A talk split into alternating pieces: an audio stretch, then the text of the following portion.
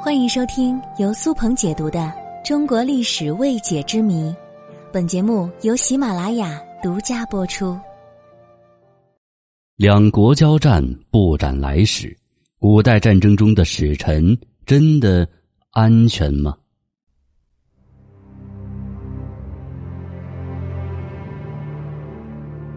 两国交战不斩来使，我想大家一定听过这句话。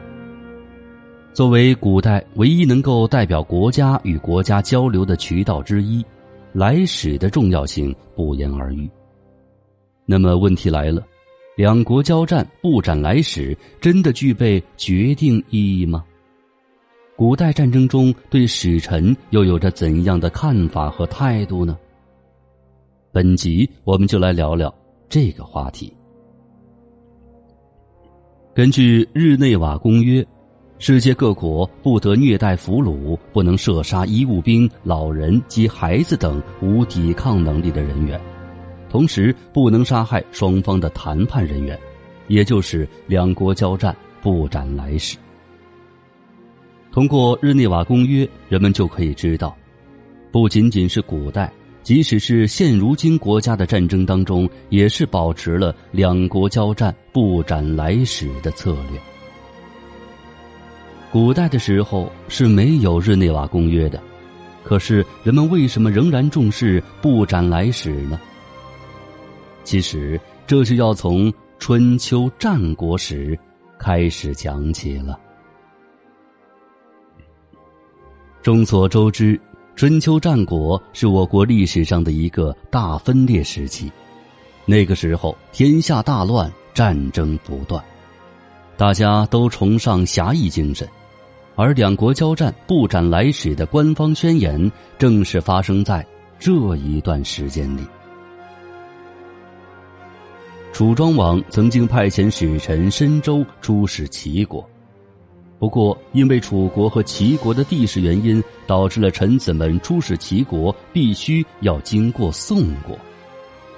可是这个申州和宋国国君有仇。经过宋国，那简直就是九死一生。申州十分害怕，可是楚庄王却说：“你放心大胆的去吧，如果出了事儿，我会为你报仇的。”毕竟当时的楚庄王是如日中天，各诸侯都不敢拿他怎么样。但是宋国有一个人物，他叫华元。华元说。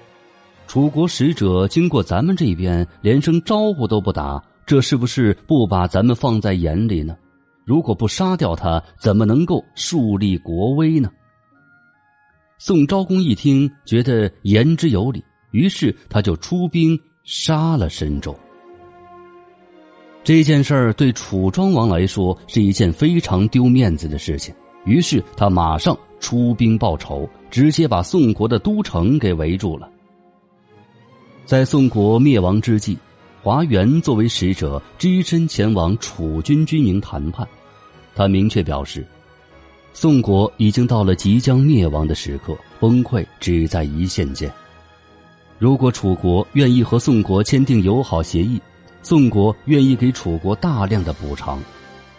可是，如果楚国想要占领宋国，或者让宋国签订城下之盟，宋国宁愿亡国，也要和楚国做殊死搏斗。听了这话，楚国表示退军三十里，和宋国进行谈判，两国停战。而华元则作为人质到楚国居住。这就是两军交战不斩来使的最早出处。在战争的白热化阶段。使者往往可以发挥决定性的作用，使者是双方交流的媒介，负责传达己方的意思。如果连对方的使者都不能赦免，这表明双方已经没有了和解的可能。这样的情况在历史上是极为罕见的，对于处在弱势的一方来说，可能会带来宁为玉碎不为瓦全的局面。即使是处于优势的国家，也不会赶尽杀绝，否则这个优势可能就会变成劣势。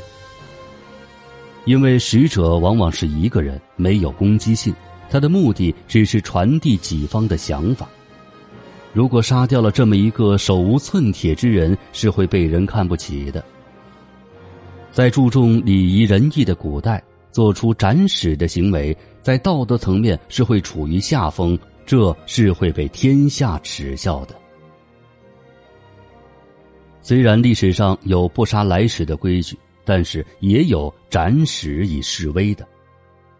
但是这种情况一般都是抱着视死如归、同归于尽的想法，十分少见。自古以来，不斩来使似乎成为了国与国之间约定俗成的一种关系。使臣代表的是国家，也就是今天的外交官，他所代表的是整个国家的尊严、整个国家的面貌。他们是军队双方互通信息的桥梁，杀了就等于断了联系和沟通方式。而且古人也比较讲究江湖规矩，杀了来使只能表明自己的态度，但是会给对方军队得以名正言顺出兵打仗的口实，增加对方的士气。最后一点就是礼仪了，杀来使不符合礼仪。我们中国是礼仪之邦，杀了来使只会被冠以蛮夷不化的表现，不会被世俗观念所容纳的。回顾我们中国战争史，尤其是战乱之时，使臣的政治地位是上升的，通过他们的智慧，在各个诸侯、各个国家、各个区域之间游走，展现了自己存在的意义。一些优秀的使臣弹指之间就能够影响一次战争的走向，也可以影响两个国家之间的关系。在古代，使臣的地位是相当高的。